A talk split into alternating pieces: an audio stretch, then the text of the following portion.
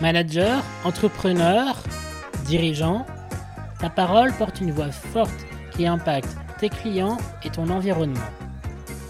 Rebond, c'est le podcast qui donne la parole à ceux qui la prennent, au service de leur performance, de leur action.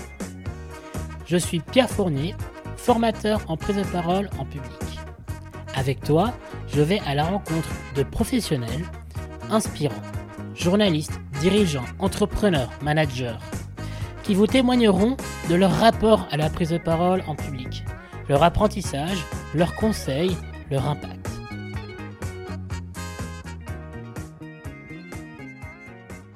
Aujourd'hui, nous accueillons Chloé Rossignol, CEO de WeTrade Local et cofondatrice de Fleurs d'ici. Parler en direct avec une personne d'un sujet concret. Montre-moi. Ça, je pense, c'est le truc que je dois dire le plus. Sans plus attendre, partons à sa rencontre. Bonjour Chloé, Bonjour Pierre. comment tu vas? Bah écoute, ça va très bien. Il fait frais. Première question, est-ce que déjà tu pourrais te, te présenter, présenter ton, ton activité, euh, ce que tu fais en ce moment? Donc, euh, je suis Chloé Rossignol et je suis euh, une femme de presque 38 ans.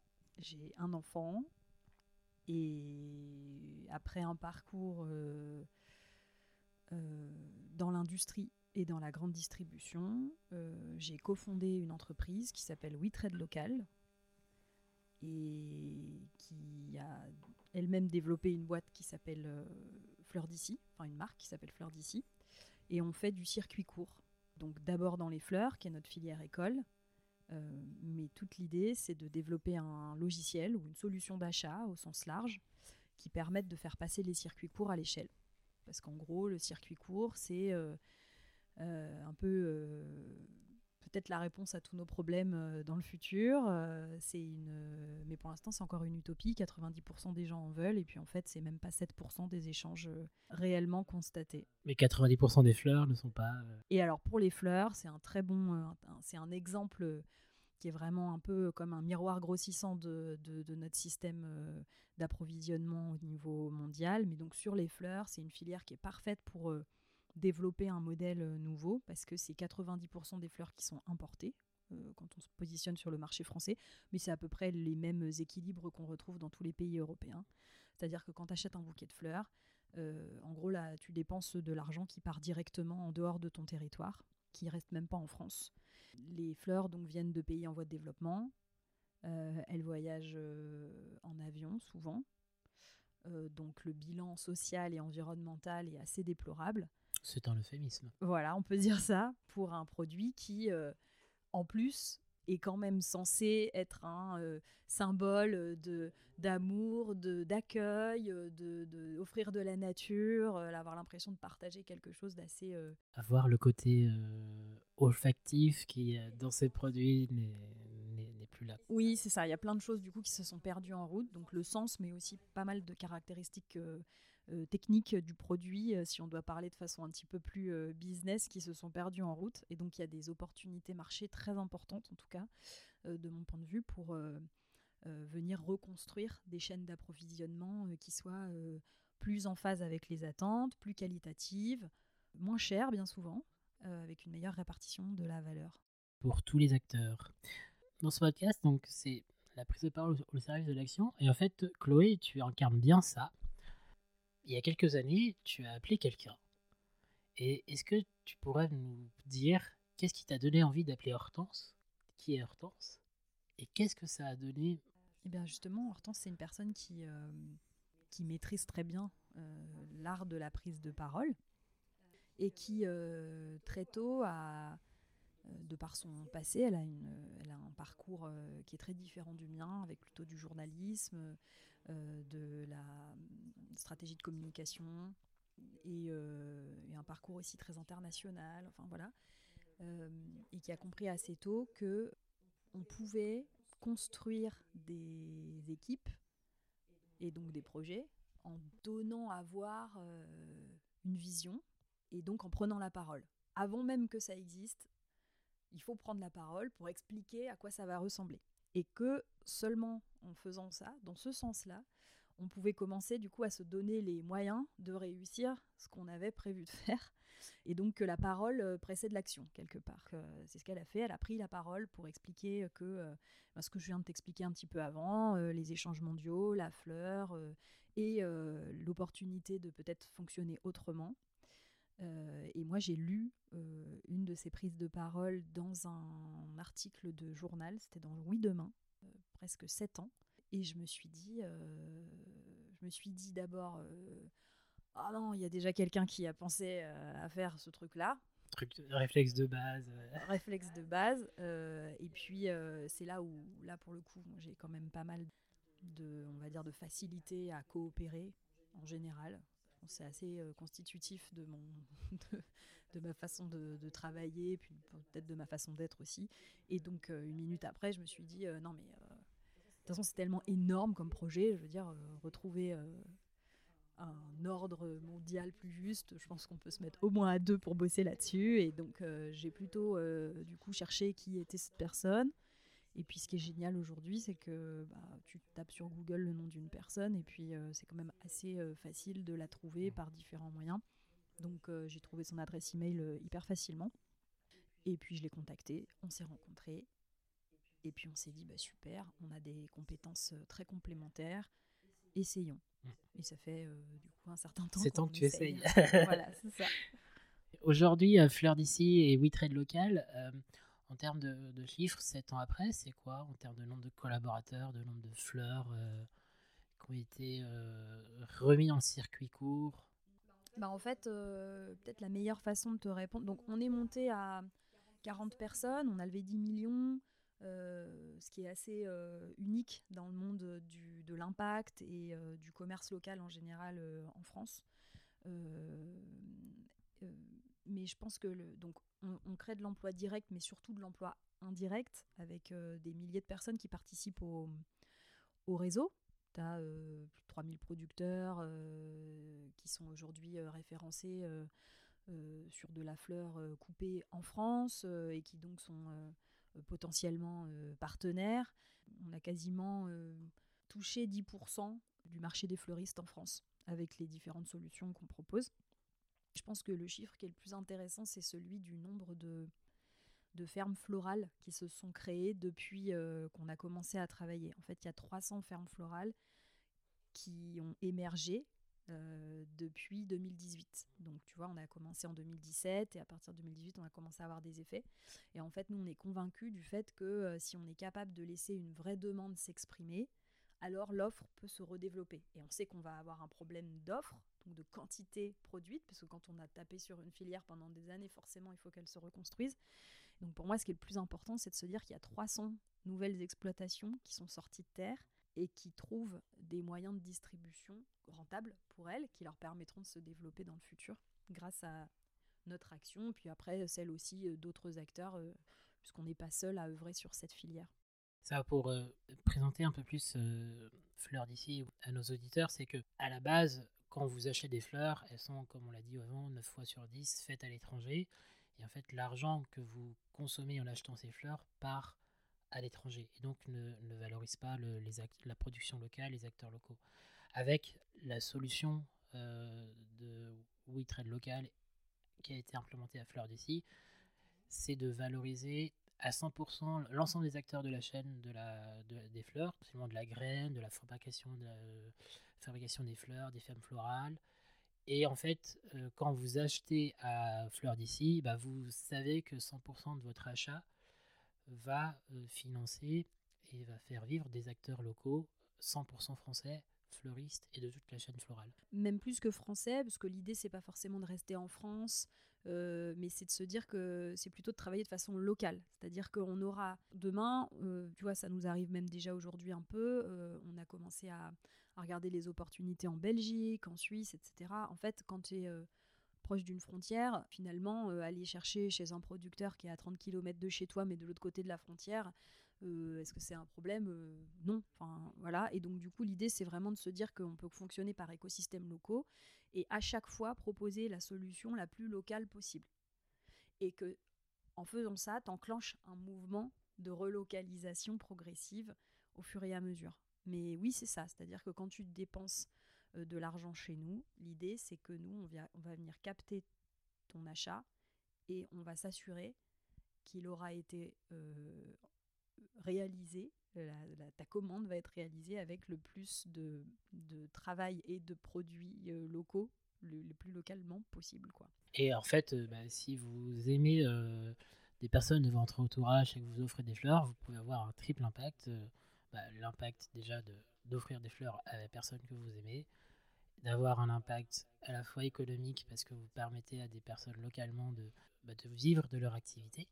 Exactement. Et un, impact écologique parce que le circuit court favorise, réduit très fortement l'impact environnemental de euh, la création de la fleur jusqu'à la vente. Oui, et je rajouterais même, le circuit court réduit euh, l'impact environnemental si tu respectes les saisons parce que ça fait voilà souvent on, se dit oui mais si c'est finalement c'est plus local est-ce que si c'est euh, si c'est euh, local mais euh, chauffé en serre etc est-ce que ça compte quand même? Et effectivement c'est une vraie question. Donc il faut aussi adapter ce qu'on achète à la saison. Et ça aussi c'est le travail qu'on fait notamment avec Fleur d'ici.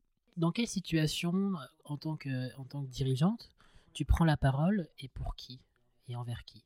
Dans ton quotidien Coutume de dire euh, avec mon associé qu'elle est plutôt en front et moi en bac. Donc euh, naturellement, euh, je dirais plutôt je prends moins la parole, beaucoup moins la parole qu'elle. Est-ce que tu prends la parole avec des collaborateurs, des partenaires Ce genre de parole quoi? Oui, voilà. Donc après, il y, y a, différentes... alors déjà, on est installé sur deux villes différentes. Le fait de souvent être entre Paris et Le Mans, donc à chaque fois qu'il y a une, une manifestation plutôt en Pays de la Loire, bah, naturellement circuit court, quoi. Donc je vais, euh, je, vais, plutôt y aller et faire de mon mieux, évidemment. Euh, et puis incarner euh, ce qu'on fait au quotidien à ce moment-là. Donc je peux être amenée à, parler bah, lors d'événements qui sont organisés autour du numérique, de la vie de l'entrepreneur. Je vais ensuite avoir l'occasion de parler du projet quand je vais parler à des après plus dans l'exercice quotidien de mon métier bah, avec des gens qui sont euh, là pour nous financer, par exemple. Donc, euh, ça va être des banquiers, ça va être nos, investisseurs. Évidemment, ça va être euh, là ce qui me vient à l'esprit. Si on fait, on recrute beaucoup, donc un entretien d'embauche, bah, évidemment, je vais, je vais dire quelques mots de notre activité et puis essayer d'expliquer quelles sont bah, voilà, les valeurs qui nous tiennent à cœur et comment on, comment on agit. puis ça va être au quotidien avec l'équipe ou nos partenaires ou nos clients. En fait, oui, là, en en parlant, je me dis que la prise de parole, euh, c'est tous les jours. même si on n'est pas avec un micro sur une scène, euh, on parle. Et c'est justement ce, type de prise de parole-là qu'on va, qu'on va aborder sur la, suite. La prise de parole, elle est nécessaire, indispensable, sur toutes les parties backup qu'on voit peu quand on est un consommateur ou on voit tel projet qui est clair. Et euh, c'est là où on va, on va aller après, sur la suite de l'échange. Quel lien tu avais quand tu étais enfant avec la prise de parole? Bah, Déjà, je suis l'aîné d'une fratrie, donc euh, je pense que quand on est l'aîné, on prend la parole pour les, pour les autres assez souvent. En tout cas, on maîtrise la parole avant les autres. donc je me dis que forcément, c'est un rôle qui doit nous revenir naturellement. Après, moi, j'ai fait pas mal de théâtre aussi pendant toute mon enfance et mon adolescence. Je l'ai vu beaucoup comme un jeu et comme un moyen de d'être plutôt d'être avec d'autres je dirais. Ouais, je pense qu'en fait, quand, euh, quand, on est, euh, quand on fait du théâtre, euh, quand on est plus jeune, les souvenirs que j'ai, les bons souvenirs que j'ai, ils sont pas forcément avec le public. C'est pas genre moi avec mon public, c'est plutôt comment, voilà, comment en groupe on se passait la parole, on se récupérait les balles perdues, on, ben, on travaillait ensemble jusqu'à réussir à produire quelque chose qui nous est, qui nous, dont on soit fier. Donc, euh, et puis le, public, c'est un peu la dernière. Euh, la série sur le gâteau, quoi. Oui, voilà. Puis en plus, quand, quand tu quand as ce type d'expérience-là, tu joues pas. Euh, tu, tu, fais pas une tournée mondiale pour le spectacle. Tu le joues trois fois et puis c'est suffisant. Donc, les souvenirs que j'ai, c'est plutôt comment ça te permet d'être une, une équipe. C'est un sport d'équipe pour moi. En fait, ça a remplacé mon sport d'équipe, tu vois. Ouais, la, la, parole qui permet de créer des liens avec d'autres pour ensuite faire des choses. Ouais, et oui, qui te donne un projet commun. D'ailleurs, en parlant de projet commun, pour toi, c'est quoi une réunion efficace et comment la prise de parole t'aide à réussir ça? C'est assez difficile de répondre à cette question. Je sais pas comment les autres personnes répondent à ça. Parce que, euh, je te dis, sorti d'être de, sur scène et de parler, euh, le reste du temps, euh, prendre la parole, c'est quelque chose d'assez naturel. Toi, tu le prends, tu réfléchis pas trois plombes à ce que tu vas expliquer à l'équipe. Donc ou à n'importe quelle personne avec qui tu vas être en interaction. Comment je m'en sers? Alors, j'ai du mal à répondre à ta question. Est-ce que je peux peut-être je peux te dire euh, à quoi je vois que ça, ça a été utile, par exemple ou... Ouais, c'est vrai. comment euh, ou alors plutôt peut-être une autre question. Comment tu prépares tes réunions? Alors je fais ça de façon assez euh, assez simple. je alors je vais dire que des, platitudes. En gros, tu fais la liste des sujets, un ordre du jour, quoi, la liste des sujets que tu veux aborder, et puis euh, tu, les, tu les déroules un par un, et puis tu reformules les remarques, et tu t'assures que euh, la solution qui aura été euh, trouvée, une fois que tous ces points auront été abordés, a bien été comprise, qu'on est bien d'accord. Éventuellement, on se met d'accord sur une étape, la prochaine étape. Et puis voilà, en général, on est déjà au bout du, temps écoulé. Tu vois, si on est arrivé à faire tout ça en, 30 minutes, parce que l'idée, c'est quand même de faire des réunions courtes, tu vois, par exemple. Euh, ça, c'est, ça, je le, tu vois, c'est hyper important. Euh, se débrouiller pour faire que. Euh, vous êtes en, start-up et entreprise et réunionite, ça ne fonctionne pas. Hein. Ouais, non, c'est assez. Mais tu as vite fait quand même hein, de retomber là-dedans parce que tu as toujours des sujets que tu veux travailler avec telle ou telle personne. Et euh, on a vite fait quand même de passer beaucoup de temps euh, à se parler et peu à agir.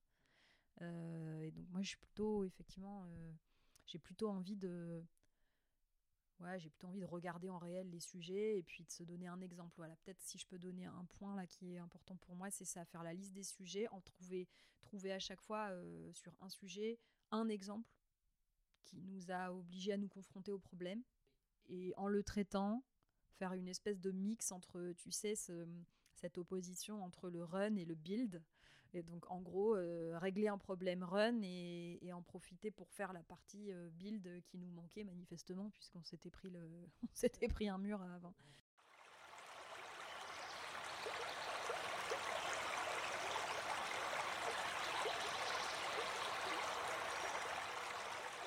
Comment, euh, comment aussi accueillir la, le, feedback, euh, la remise en question. Et en fait aussi, c'est comment la, la, parole en réunion, elle est ultra importante. Si en fait tu l'as définie avant, sur bah, voilà l'objectif à atteindre, voilà le, l'action, enfin le sujet, les trois sujets de la réunion, pour éviter en fait les, les réunionites qui durent trois heures où euh, c'est pas efficace quoi.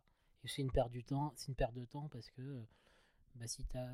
moi j'ai des collègues des, proches qui sont euh, salariés hein, qui m'ont dit euh, cadre dans des grosses, grosses boîtes, euh, je participe à 10 réunions par semaine, il y en a 5 où je participe pas et on les 7 sur 10 à pas participer. Quoi. Après, souvent, alors déjà, c'est des choses qui s'apprennent pas du tout. Donc là, moi, je te dis ça, mais il doit y avoir un milliard de techniques qui sont efficaces et sur lesquelles on, peut, on peut bien sûr s'améliorer.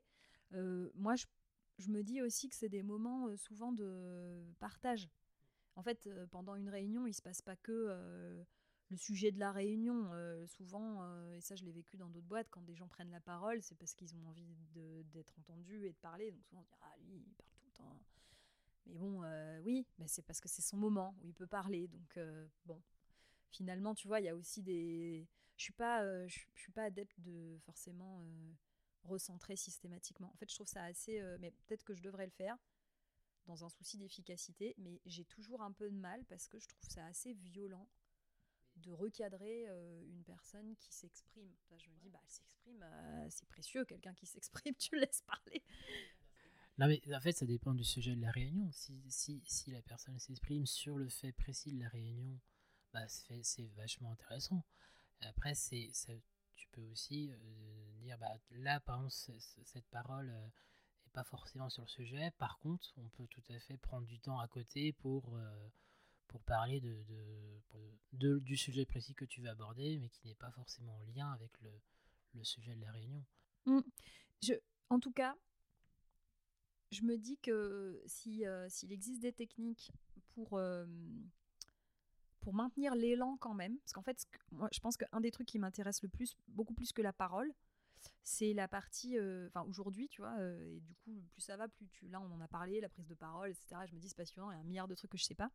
Euh, mais ce qui m'intéresse vachement, c'est la, question de l'élan, tu vois. Et donc, quelque part, tu vois, on en parle beaucoup dans les, pédagogies alternatives, etc. On garde l'élan de l'enfant parce que comme ça, il apprend mieux. Mais en fait, on est pareil en tant qu'adulte. Je veux dire, si on te casse tout le temps dans ton élan, bon, il y a de grandes chances que ton enthousiasme finisse par vraiment en souffrir.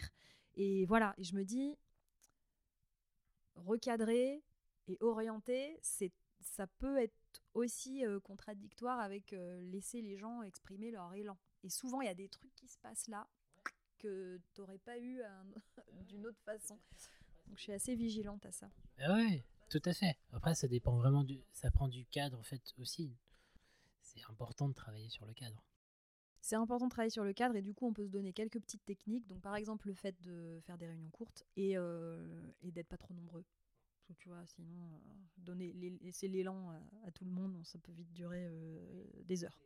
oui, si t'es si es 10 à 30 minutes, ça te laisse une minute 30 pour par personne, c'est compliqué de développer un propos. C'est ça, exactement. Et en même temps, je trouve que c'est quand même super important de laisser les gens développer leurs pensées. Oui, oui, mais c'est en fait plus t'es plus moins, bah, moins tu es nombreux, plus tu laisses la possibilité aux gens de te développer parce qu'ils ont plus de temps. Comment tu fais pour présenter ton, ton projet à, différents acteurs et comment tu fais pour t'adapter aux besoins de tes interlocuteurs?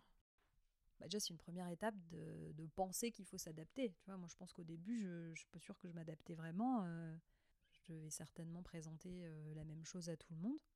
Et je pense qu'il y a forcément un cœur, euh, tu vois, le cœur euh, de l'atome qui bouge pas quand même. Mais là où je vois que je m'adapte, je dirais que c'est de se mettre en empathie avec la personne, évidemment. C'est de se dire, bah, euh, si j'étais cette personne, euh, qu'est-ce que je voudrais savoir? Ou alors j'imagine que son quotidien c'est ça, donc ce qui va l'intéresser plus c'est ça. Et donc c'est là où moi je me rends compte que je suis beaucoup plus à l'aise avec la partie fournisseur. Tu vois, toute la partie bac à laquelle on s'adresse en, ce que je mets en bac, c'est tout ce qui est euh, tous les gens qui vont concourir ensemble à faire que ta commande elle soit réellement euh, livrée, tu vois. Donc ça commence dès le moment où tu as passé ta commande en fait. Il y a une personne déjà qui va la réceptionner, qui va la contrôler, qui va s'assurer que je sais pas qu'elle est bien complète, etc. Qu'on a toutes les infos. Et puis après à tous les gens qui vont travailler pour que ce soit possible. Tu comprends par exemple collaborateurs, investisseurs? Bah, je mets un peu moins. tu vois, du, coup, je mettrais plutôt de l'autre côté la partie euh, les investisseurs, je les mettrais plutôt du côté après client. En fait, c'est plutôt des gens qui vont avoir une attente. Tu as des gens qui vont être plutôt on a une attente envers eux et d'autres qui ont une attente envers toi.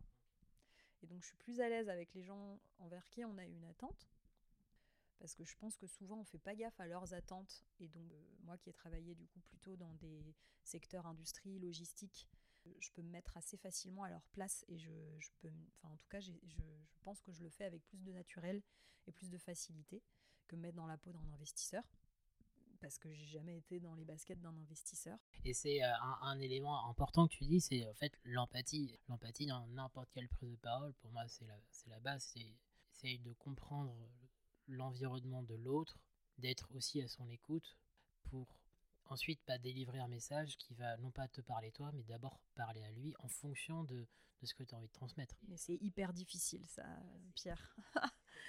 ah bah c'est c'est hyper difficile, mais c'est c'est hyper formateur quand tu arrives à le faire, et deux, euh, c'est beaucoup plus impactant et beaucoup plus efficace. Et en fait, c'est ce que tu décris dans ton parcours. Tu es beaucoup plus à avec des, des, des, groupes de personnes où tu as déjà fait un peu le métier avant. C'est aussi l'avantage d'avoir fait beaucoup d'expériences professionnelles avant. Bah, tu parles le même langage, tu parles, le, tu euh, es plus en empathie avec les mêmes contraintes, les mêmes attentes. Mais euh, c'est l'empathie, souvent quand on prend la parole, euh, on, on, a, on ne conscientise pas en fait cette étape d'avant qui est euh, bah, à qui on parle. Et d'autant que quand tu es euh, tendu, tu as vite fait. Quand tu es entrepreneur et d'une entreprise comme, comme, la, comme la vôtre avec Hortense, la, la, tension peut être un peu plus forte. Bah, c'est ça, et puis tu peux avoir un enjeu important, t'es pas très à l'aise, et c'est là où euh, tu perds ta capacité d'empathie, parce que tu es centré sur toi, euh, et tu sais plus, euh, t'arrives pas à te mettre dans la peau de l'autre.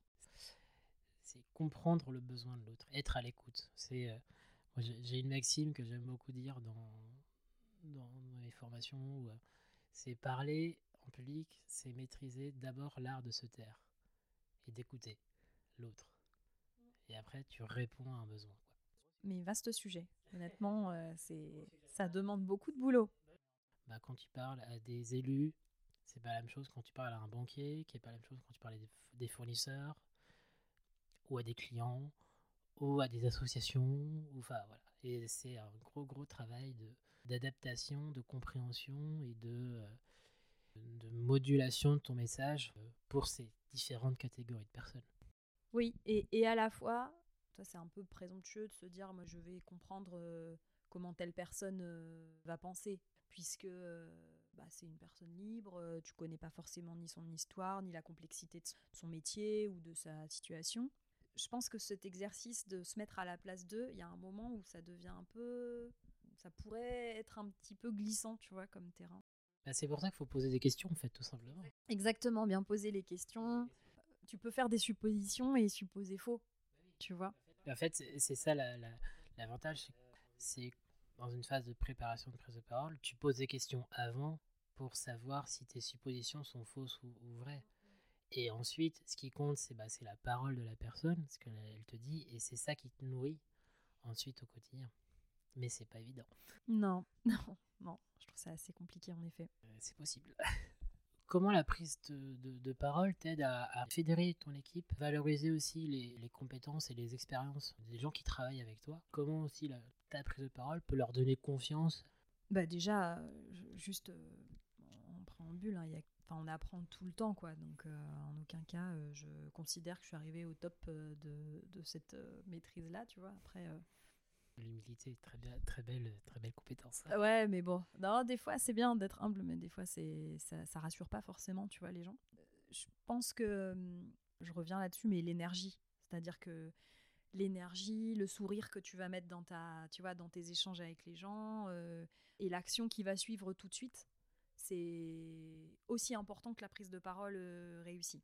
Ça, c'est des sujets qui sont, tu vois, pour moi, un peu plus euh, faciles que euh, la prise de parole en tant que telle, je dirais. Qu'elle débouche sur quelque chose. Quoi. Exactement. Donc, tu vois, le fait de sentir qu'il y a bien quelque chose qui est en train de se passer et que les choses vont bouger après le fait d'en avoir parlé, ça, c'est super important. Je pense que moi, ce qui, ce qui marche chez moi, c'est la perception de la de la sincérité, quoi. Enfin, tu vois, de se dire, allez, euh, je, regarde ton problème et on va trouver une solution ensemble. Quand tu parles de prise de parole, tu peux aussi parler, j'imagine, de prise de parole euh, individuelle. bien sûr, euh, bien sûr. déjà à deux, quoi. Ouais, ouais, prise de parole. Donc déjà, le fait de parler aux gens, en vrai, c'est déjà un premier moyen, quelque part, d'interagir avec eux et puis de les, de les, emmener. C'est ce que tu as fait avec Hortense il y a 7 ans, quoi. C'est ça, donc c'est déjà la discussion à deux sur des sujets concret. Donc là, moi, par contre, ce que je, je dirais sur ce, côté-là, parler en direct avec une personne d'un sujet concret. Montre-moi. Ça, je pense, c'est le truc que je dois dire le plus. Montre-moi. On va, regarder vraiment ensemble ce qui se passe. Parce qu'on peut parler des heures d'un truc euh, en étant d'accord, sauf qu'au final, on n'a pas traité le vrai problème parce qu'on n'a pas regardé en vrai où ça, où ça bloquait. Et donc, euh, bah, je dirais, euh, euh, ouais, c'est ça, interaction, euh, vérification, regarder vraiment dans le, dans le réel. Et ça, ça peut prendre euh, un peu de temps. Il faut avoir bien 20 minutes devant soi. Ça sert à rien de demander à quelqu'un montre-moi et puis de partir au bout de une minute. Ça, en général, c'est assez destructeur d'énergie. Et puis de confiance avec les autres. Quoi. Et après, il y a un autre sujet qui pour moi est super important mais que j'ai pas encore réussi du tout à craquer. Donc, la, la, question de la préparation, mais du temps que ça demande, du coup, et, et de, ça veut dire d'anticiper tes interactions avant qu'elles aient pu avoir lieu, donc gérer le temps de ces interactions et le temps de préparation de ces interactions. Et euh, l'autre sujet, c'est celui de s'assurer que les gens aient bien compris. Et ça, euh, euh, c'était une grande découverte pour moi. Pendant très longtemps, j'ai pas du tout pensé que c'était possible que les gens ne comprennent pas ce que j'étais en train de leur dire le fameux syndrome de l'expert ou, ou de la personne passionnée. Oui, exactement. Tu as raison. Entre la passion et l'expertise que tu acquiers au fur et à mesure, tu ne l'as pas vu arriver, l'expertise. et puis. J'ai travaillé pendant 10 ans euh, sur ce sujet. Je suis passionné depuis 15 ans sur ce sujet. Pourquoi les autres ne comprennent pas la hauteur de, ces 15 années d'expertise? Bah, euh, parce qu'ils n'ont pas fait ça, quoi.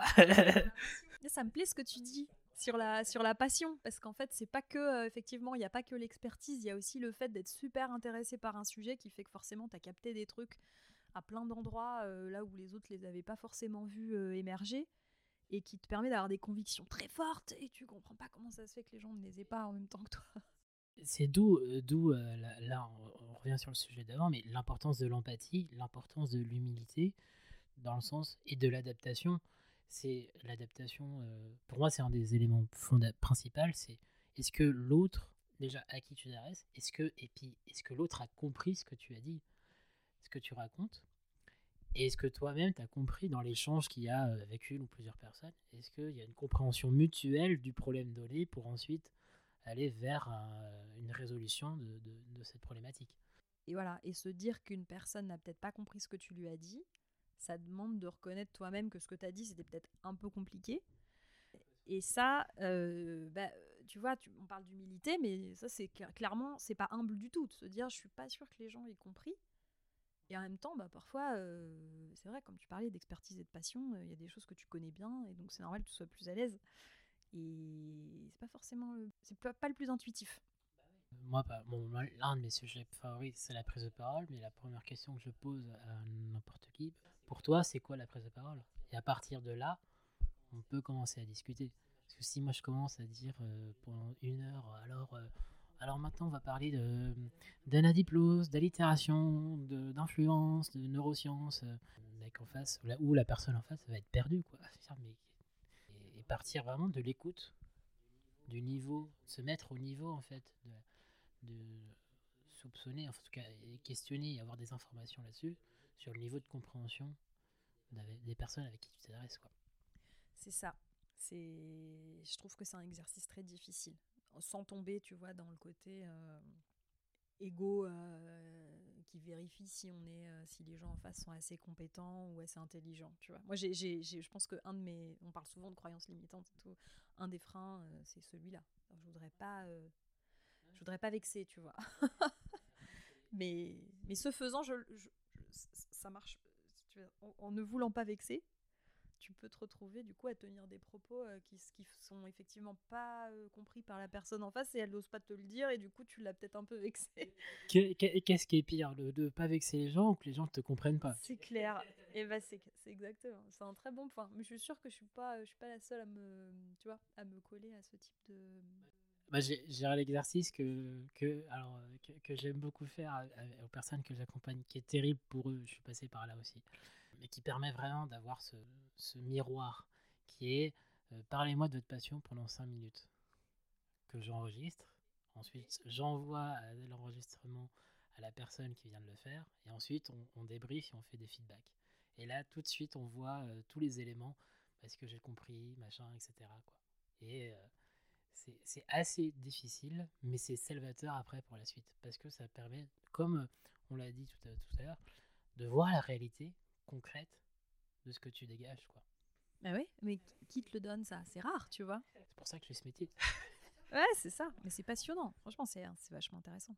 On va parler plutôt du, du feedback et des retours d'expérience. Comment toi tu accueilles des, des feedbacks de, de, de, partenaires, de euh, collaborateurs? Et quels sont, toi, les critères d'un bon feedback?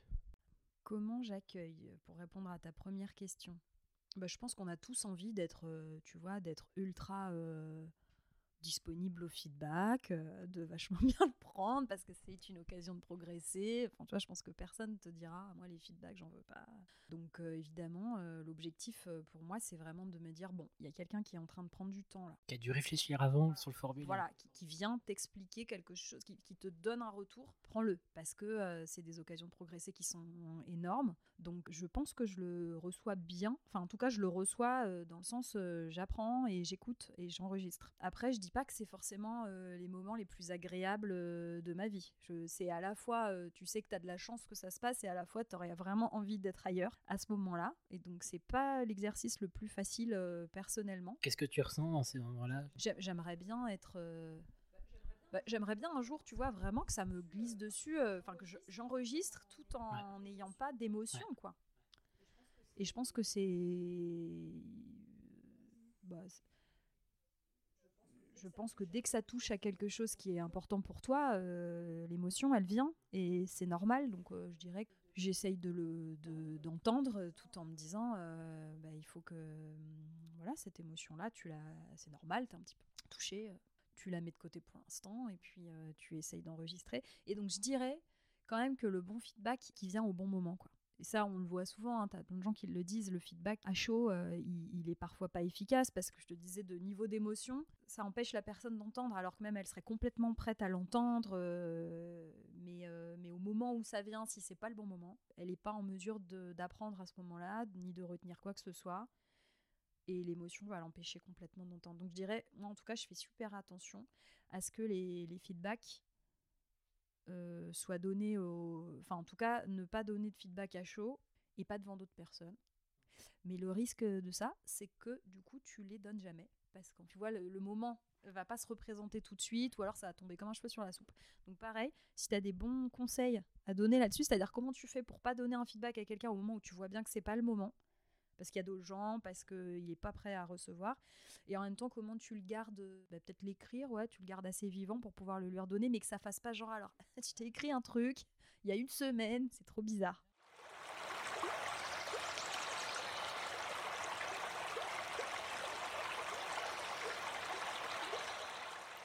Il y a une grande différence à faire sur un feedback qui donc un retour d'expérience, donc personne qui aura imaginé, pensé des trucs sur euh, en disant bah, il y a telle problématique ou telle chose à améliorer. Pour moi, le premier, premier élément, c'est de savoir, c'est de, de, prendre le retour d'expérience sur un élément précis et un élément factuel. Si c'est t'es pas sûr euh, ce, que, ce, que, ce que tu fais, Chloé, c'est pas bien. Oui, bien sûr. Après, tu as tous les éléments de. Tu vois, tu prends un truc qui est mesurable, enfin, qui peut te permettre de, de, de mesurer ta progression entre maintenant et plus tard. La, la personne euh, moi, quand j'accueille des, enfin, quand je fais des, des feedbacks, je pose toujours la question c'est quoi l'élément précis? Si c'est pas l'élément précis, je peux pas t'écouter en fait, parce que c'est pas mesurable. Et je peux, et comme tu l'as dit, je peux pas progresser.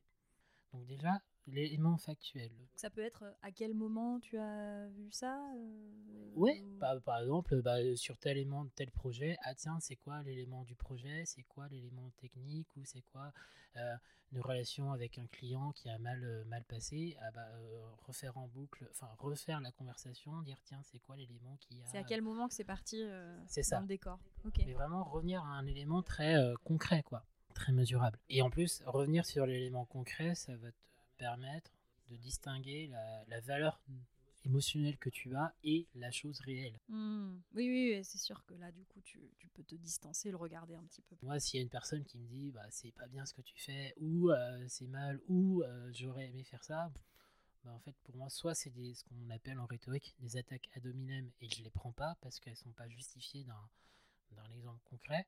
Et après, dans moi, dans le, dans la pratique, c'est je pose toujours des questions, mais euh, explique comme tu le fais. Montre-moi, explique-moi euh, dans un optique ensuite de, résolution de, résolution de la problématique.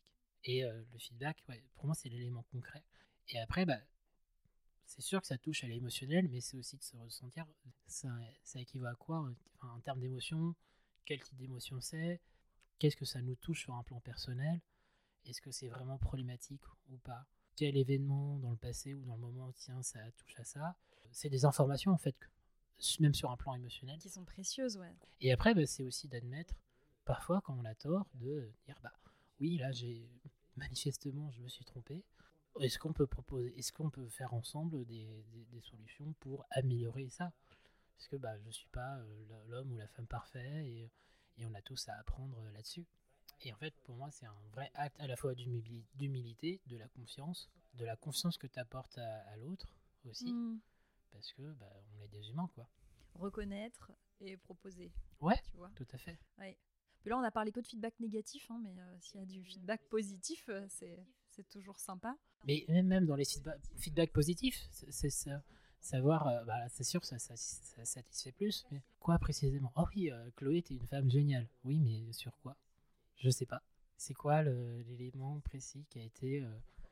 Euh, parce que c'est, encore une fois, des informations mm. que l'on mm. que l'on que l'on reçoit, quoi. Donc, toujours en côté euh, factuel. Donc, toi, tu dis la précision, quoi. Ah oui. C'est-à-dire, tu. Oui, oui. et, et ne pas hésiter à faire euh, bah, justement reformuler ou repréciser à Bien la sûr, personne euh, bien pour être sûr. d'avoir bien compris à quel moment, de, à quoi elle fait référence exactement, pour que toi tu puisses t'accrocher à ça. Que- garantir que toi, tu as compris ce que l'autre voulait dire sur cet élément-là. Et aussi et faciliter une compréhension mutuelle. Et sur le moment, choisis, tu as des, t'as des conseils bah tu vois, euh, si tu peux pas le dire tout de suite, euh, à quel moment Est-ce qu'il faut envoyer un message le lendemain Tu vois, des fois, euh, t'as- Dans ces cas-là, si, c'est de... En tout cas, après, moi j'ai plus de temps que, toi, mais c'est de prendre toujours un moment. Moi, tu peux le sentir. Ah, tiens, là j'ai senti qu'il y a un malaise ou il y a un truc positif, mais il y a un non-dit. Bah, de, prendre un moment, peut-être un, un quart d'heure, 20 minutes, dans un moment, pas dans l'instant T, mais après, en disant, bah tiens, euh, ça peut être à la machine à café, ça peut être euh, un moment même informel. Bah, et puis d'y aller très, euh, alors pas direct, mais d'y aller franc dans le sens, tiens, j'ai senti qu'il y avait un, malaise ou euh, quelque chose qui n'allait pas ou qui allait bien, mais c'est pas très clair. Et en fait, d'y aller avec toute l'humilité et toute l'empathie qu'il y a, mais de, de, de, tuer la tension dans l'œuf, quoi. En y allant franco. Et en fait, de, de comprendre en fait la tension et- ou de comprendre euh, le côté positif, quoi. Le plus rapidement possible. aller vers ça plutôt que de le que de l'éviter quoi. C'est sûr, hein. Généralement, le non-dit, c'est c'est- c'est le pire. parce que la, la personne va ruminer ou va, va dire Ah, tiens, elle n'a pas fait ça, etc. etc. Ça c'est c'est un effort euh, quotidien. hein. Ah, ben c'est un gros travail C'est personnel. une vrai, vraie vraie C'est discipline. un gros travail personnel. Et c'est de faire aussi la distinction entre. Et c'est très difficile quand tu es entrepreneur. euh, mais ce qui est logique, de dire bah, il y a une différence entre la, valeur que j'ai, moi perso, et aussi bah, la réalité concrète de, des relations et, euh, euh, et de ce qui se passe. Quoi. Mais indispensable quand on veut progresser. Parce que le feedback, qu'il soit positif ou négatif, quand il est sur un, un élément concret, tangible et mesurable, dans un but, le- le- l'objectif derrière, c'est toujours de progresser, que ce soit sur soi, avec les autres, et le feedback, quand il est pris en compte, s'il est euh, justifié, bah, il permet de créer encore plus de confiance dans vis-à-vis de ses, ses équipes, ses collaborateurs, ses partenaires, euh, et, euh, et la confiance, c'est un des éléments indispensables pour la réussite de n'importe quel projet. Et ouais. Ouais, c'est.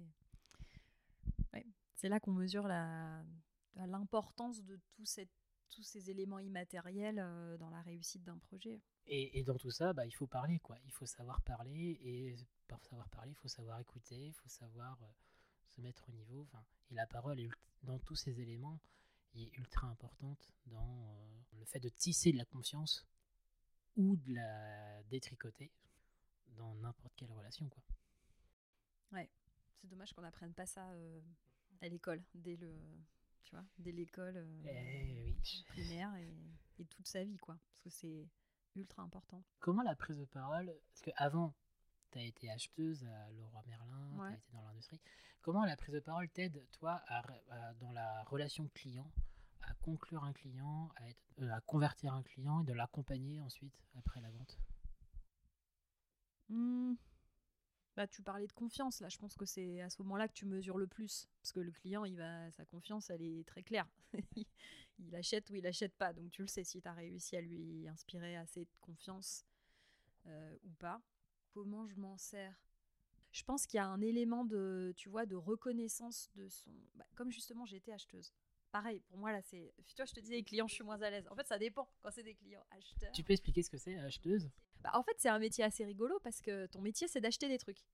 Donc, c'est quand même pas euh, le plus. euh, intuitivement, euh, on n'imagine pas que ça puisse être vraiment un métier. Et en réalité, si, par exemple, un acheteur, il a un rôle qui est de garantir qu'il y aura, donc par exemple chez Leroy Merlin, qu'il y aura assez de bêches pour la saison euh, printemps, euh, été, euh, donc dans d'assez bonnes quantités, assez bonne qualité et au bon prix pour que les clients ils trouvent bah, ce qu'ils cherchent et qu'ils n'aillent pas voir ailleurs. Ça paraît tout bête. Et du coup, quand tu es acheteur, à la fois tu as le pouvoir. Ouais, Sauf que tu n'achètes pas qu'une seule bêche. ah bah non, t'en achètes des grosses quantités. Et donc, il faut que tu trouves, quand tu es acheteur, il faut que tu trouves un fournisseur qui soit assez bon pour te garantir euh, la quantité, la qualité, le prix Et donc, tu en mets peut-être plusieurs un petit peu en concurrence, mais pas trop en concurrence non plus, parce que si à bout d'un moment, il y en a un qui a trop. Si, tu vois, si tu as trop tiré sur les prix, bah, peut-être il y en a un qui va mettre la clé sous la porte. Donc, l'année d'après, tu n'en auras qu'un seul. Et là, tu n'auras plus toute la flexibilité que tu avais avant. Est-ce que tu en fais travailler deux pour être sûr que s'il y en a un qui a un problème, je sais pas, une inondation dans l'usine ou quoi, que ce soit, et, bah, tu puisses continuer à avoir ton produit toute l'année? Donc, en fait, tu es tout le temps tiraillé entre le fait de négocier et le fait de sécuriser. Chaque fois que tu négocies, tu prends un risque parce que tu mets en concurrence, tu sais pas, tu dis ah non, ça me va pas, tu n'acceptes pas. Et à chaque fois que tu acceptes, tu, tu fais grandir ton niveau de sécurité. Tu es sûr d'avoir ton stock, tu es sûr que tu auras ta qualité, mais tu es peut-être moins bon sur ta négo. Et voilà, et tu fais comme ça toute la journée. Et en plus, tu as besoin d'acheter beaucoup. Donc le fait d'acheter te prend du temps, et plus c'est rapide, mieux c'est tu dois être une sorte de. Tu vois, tu dois avoir des systèmes qui te permettent d'acheter plus vite que ton ombre. Et ça aussi, c'est un peu contre-intuitif parce que souvent, acheter, c'est quand même. On se dit, bah, j'achète un truc, ça me fait plaisir. Non, mais pour un acheteur, c'est juste une tâche de plus à accomplir dans la journée. Plus ça va vite, mieux c'est. Et donc, le fournisseur qui te permettra d'acheter vite, sûr, à un prix dont tu sais, pas forcément que c'est le moins cher, mais tu sais qu'il n'est pas en train de te faire avoir et qui va pas te lâcher en cours de route parce qu'il aura trouvé un acheteur plus gros que toi ou parce qu'il aura en fait euh, il gère sa boîte n'importe comment et que enfin en tout cas il aura eu des, des un problème de fiabilité et qui va pas du tout pouvoir te répondre à ce qu'il t'avait promis. Bah cette euh, voilà c'est comment tu t'arrives toujours à équilibrer les choses et à qui tu fais confiance. Et moi aujourd'hui euh, dans, l'activité que j'ai une partie de nos clients sont des acheteurs pro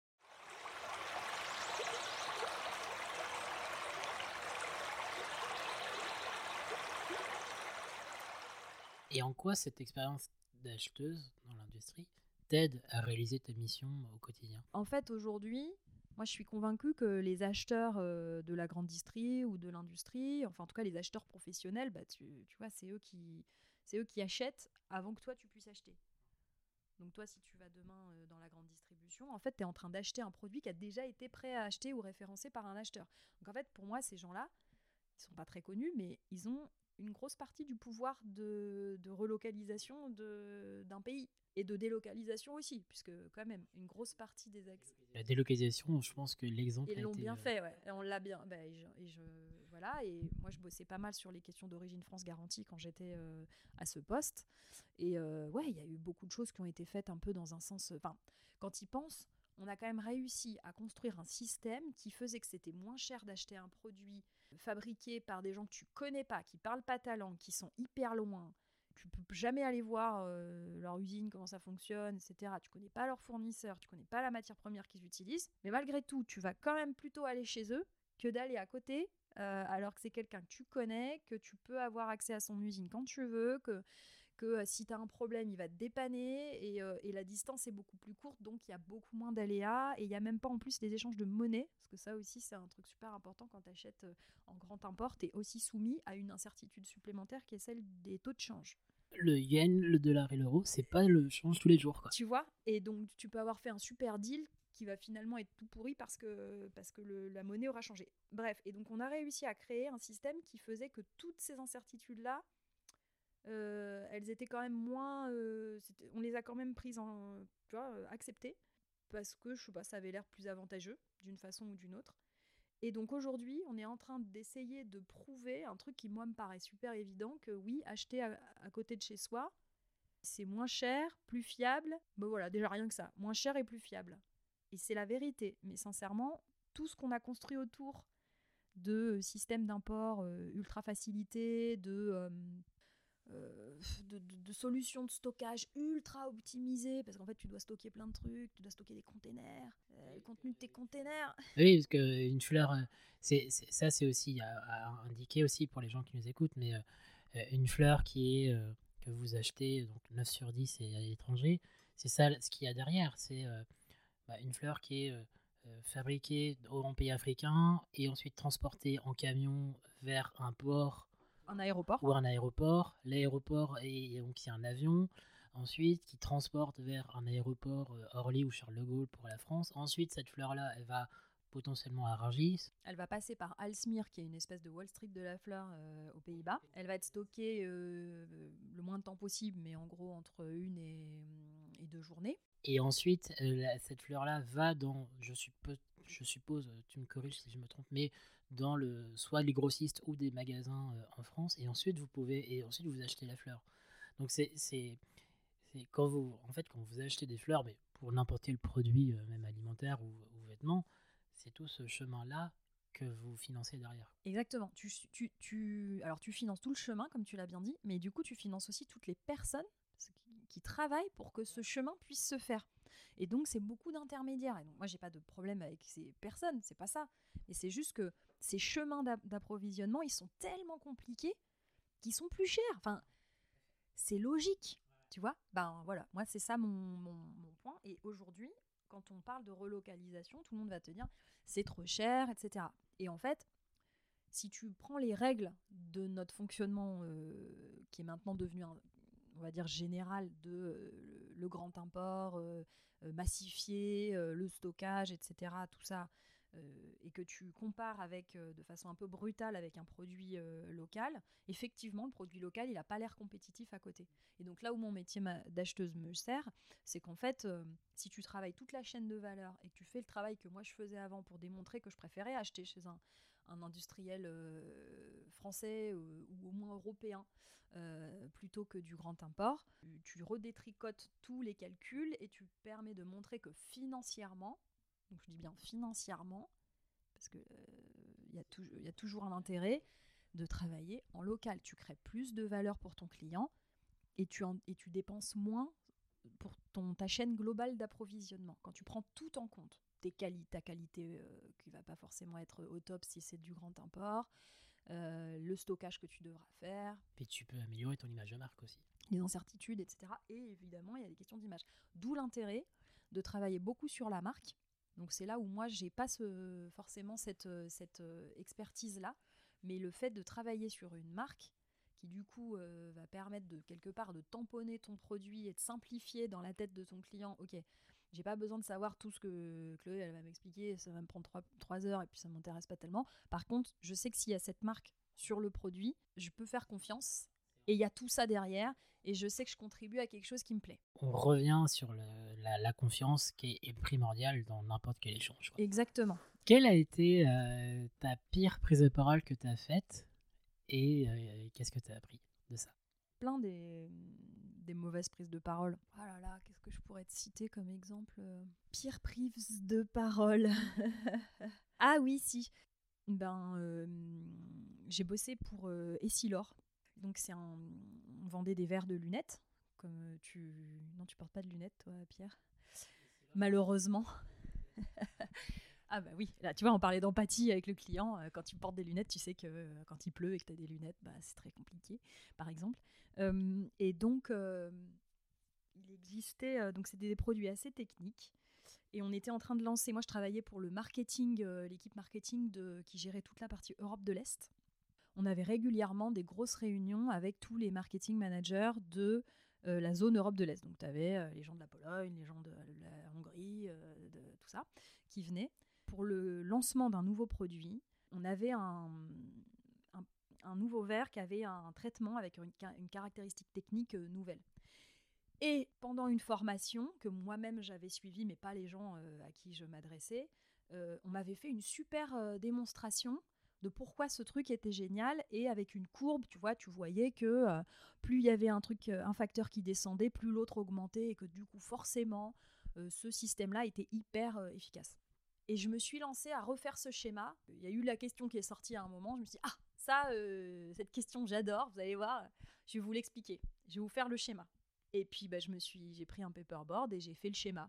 Et là, euh, tu sais, un peu comme un petit exercice de maths où tu, tu, tu, tu crois que tu sais le faire et puis il y a un petit truc qui t'a échappé au moment de la démonstration. Et ça marche pas en fait quand tu le refais. Et donc la courbe, je la, je la faisais pas bien. Il y avait un truc qu'il fallait faire à l'envers, c'est un truc qui était décroissant au lieu de croissant. Et je m'en suis pas sortie, quoi. J'ai essayé de l'expliquer et puis. Tu as ramé. Tu as J'ai vu que mon schéma, en, en, le faisant, je me suis dit, ah, comment c'est déjà ça? Non, c'est pas comme ça que ça devrait être. Et j'ai pas retrouvé la solution tout de suite. Donc évidemment, ça m'est revenu pendant la pause ensuite. Et puis après, j'ai pu faire la correction. Euh, mais bon, ce que ça m'a appris, c'est que c'est pas parce que tu sais que tu peux ou je sais pas comment, tu vois, un truc Il y a comme toujours ça. une différence, alors, c'est pas la, la même chose que le syndrome de l'expert ou du passionné. Il y a toujours une différence entre le savoir et le transmettre. et que l'autre. et- Exactement. Et que tu vois, il manquait juste une petite étape de remise, ré- réchauffage de mes connaissances pour me replanter moi toute seule sur le petit, la petite difficulté avant de me lancer euh, à le présenter directement à 20 personnes euh, sur un paperboard en anglais. phase de préparation euh, en plus. Il y a cette, cette citation de Bernard Werber, qui est un, un grand écrivain, qui disait je, je la connais plus précisément, mais entre ce que je veux dire, ce que je dis, entre ce que je crois, ce que je veux dire, ce que je dis, ce que l'autre comprend, ce que l'autre pense, etc. Il y a neuf façons de C'est communiquer. ça.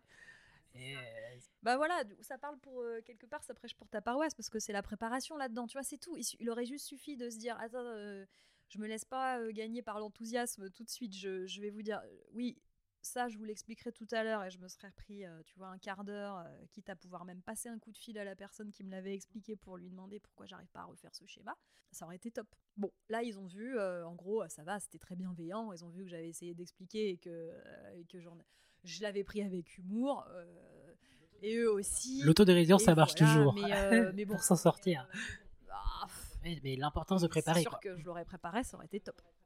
Ça, c'est essentiel. été bien. préparer vos prises de parole. Préparer vos Eh prises oui, de parole. Ça, La spontanéité, parfois, c'est pas. Bah, la spontanéité, qu'on les préparer, c'est mieux. C'est ça, exactement. Mais c'est ce qu'on se disait euh, en off, c'est-à-dire que en fait, la spontanéité, ça, ça, ça, peut, ça peut revenir une fois que la préparation est bien faite. Tu rajoutes ta spontanéité par-dessus et là, là tu, tu prends plaisir même. Il y a beaucoup de choses, de similitudes. Je prends toujours la métaphore de la cuisine, c'est-à-dire que euh, avec la prise de parole. Si tu maîtrises euh, comment tu fais euh, des pâtes, bah tu peux être spontané pour faire de la sauce à côté ou euh, de la sauce bolognaise ou de la sauce Tu peux inventer. moutarde, tu peux inventer, mais parce que tu connais la cuisson des pâtes. Ça doit être pareil en danse. L'impro, ça se fait quand tu maîtrises bien les bases. C'est pour ça que moi je suis très à l'aise sur les, tu vois, aller discuter avec des acheteurs en total impro. euh, en fait, je suis pas vraiment en impro. Je m'amuse parce que du coup, je vais me dire ah bon, ah oui, vous faites comme ça, c'est très intéressant. Mais sur tous les autres sujets, euh, Mais c'est l'avant- c'est un des gros challenges quand tu es entrepreneur, je suppose, c'est que tu apprends sur tous les autres sujets. bah oui, et les trois quarts, t'es- t'y connais rien en fait. hein. C'est ça. Il faut, et c'est important d'apprendre. En quoi la prise de parole t'aide à être une meilleure dirigeante aujourd'hui? Et euh, quels sont les deux conseils que tu peux donner à un entrepreneur qui débute bah, pour, progresser en prise de parole ou à se former? Bah, quand tu parlais de confiance tout à l'heure, pour moi, la, la confiance, euh, ça génère de l'énergie, de la motivation, de l'enthousiasme, de la créativité, une prise d'initiative et du coup de la création de valeur. Donc en fait, euh, en quoi la prise de parole ça aide? Bah, Si tu réussis ta prise de parole pendant une réunion et que tout le monde ressort boosté, bah, c'est bon. Là, t'es, hop, là, pendant une semaine, euh, t'es- beaucoup d'indicateurs vont être ouverts. Après, est-ce que est-ce qu'on y réussit toutes les semaines Euh, Bah ça c'est, j'imagine, au fur et à mesure, euh, question pratique. Puis, puis tu t'adaptes aux, aux événements aussi, tu vois. Il faut quand même toujours faire avec le l'actualité. Donc l'actualité parfois elle est plus facile à, à surfer que qu'à d'autres. Donc, mais c'est sûr que si ça c'est bien fait, tu vas gagner un max de temps derrière. Donc euh, passer un quart d'heure à préparer, non, c'est pas. Mais, c'est pas facile. C'est pas facile forcément de le trouver. De se l'autoriser. Peut-être juste aussi de se dire ouais, j'ai besoin de ça parce que ce que je vais dire mérite d'être préparé. Tu vois, ça, je pense que c'est pas forcément le plus simple. On n'apprend pas ça. En fait, faut évaluer. Oui, je prends 20 minutes à préparer, mais si c'est ça me gagne 2 heures ou 3 heures pour l'ensemble des équipes parce que ça a été clair, ça a été précis et que tout le monde a compris, bah, si tu gagnes en tout, euh, si tu gagnes 2 heures, en fait tu gagnes 1h45, voire même 1h45 par personne parce que ça a été très là, clair, c'est vite euh, vertigineux. hein. bah voilà. Ça marche, euh, c'est sûr que c'est hyper Et en rentable. fait, euh, 30 minutes de préparation, ça vaut le coup quoi. Bah oui, non mais c'est sûr. C'est sûr. Si tu as généré de la confiance, c'est sûr que c'est bon. Bah, je dirais quand même, par contre, que le. Ouais, je, reviens là-dessus, hein, mais s'assurer que derrière, euh, ça reboucle avec le vécu des gens. Parce que là, sinon, tu, peux. Tu vois, c'est à double tranchant. C'est-à-dire que du coup, euh, bon, moi, je pense que je suis pas assez. euh, je pense qu'il faut vraiment exceller en prise de parole pour commencer vraiment à faire que le, réel ne colle, ne colle plus. Tu vois, tu crées beaucoup plus d'en- d'enthousiasme avec la parole qu'avec l'action. Là, tu commences aussi à être dans une zone de danger. Oui, en fait, c'est la parole. Pour moi, la prise de parole doit toujours être ancrée dans le réel, quoi. Surtout, enfin, je suppose, mais surtout quand tu es dans, en équipe ou dans la vie quotidienne d'une entreprise, c'est le, réel qui, dé- qui définit le reste, quoi. Tu vois? Parce que plus haut t'es monté, plus, plus bas tu peux retomber en termes de confiance après si t'es pas, si t'es pas sûr. Toujours revenir sur le factuel. Ouais. Euh, donc la confiance et le retour au, au réel. Euh, dernière question, où est-ce qu'on peut te retrouver, Chloé, si, pour les gens qui veulent, qui t'écoutent là et qui veulent en savoir plus sur, euh, sur toi, sur Fleur d'ici, sur euh, WeTrade Local? Est-ce que LinkedIn ça marche très bien Donc LinkedIn, ça marche très bien. Après, euh, je fais partie des membres élus de la CCI. Je suis régulièrement au- aux soirées French Tech, euh, qui ont lieu en général tous les mois ou tous les deux Donc ça c'est sur Le Mans. Ça, c'est pour le Mans. Et pour les gens oui, en dehors du je Mans parlais de, de, de- de la CCI du Mans. Donc, je pensais à la communauté euh, immédiate des, des gens du Mans parce que physiquement, euh, euh, bah, euh, on peut se croiser. Voilà. Et puis sinon, ouais, LinkedIn, c'est c'est le bon moyen pour euh, tout- toutes les personnes euh, au-delà du Mans, à l'international. Et puis euh, si vous voulez faire plaisir euh, à, vos, euh, à vos proches, euh, achetez sur Fleur d'ici. euh, Ouais, et sur Vous le serez, site euh, fleurdici.fr. vous, vous serez, le site est vachement bien fait, donc c'est facile. Et, et voilà comment on, on peut mélanger la prise de parole et les fleurs et l'impact. Dites-le avec des fleurs. Merci beaucoup Chloé. Merci Pierre. Si cet échange t'a plu, n'hésite pas à t'abonner et à mettre 5 étoiles sur ta plateforme de podcast préférée. Tu peux aussi la partager à tes proches qui seraient sans doute inspirés par ce témoignage. En attendant les prochains épisodes, tu peux retrouver ma newsletter, des conseils une fois par semaine pour progresser en prise de parole. Parle bien, fais-toi confiance, bonne journée à toi et à bientôt pour une nouvelle rencontre.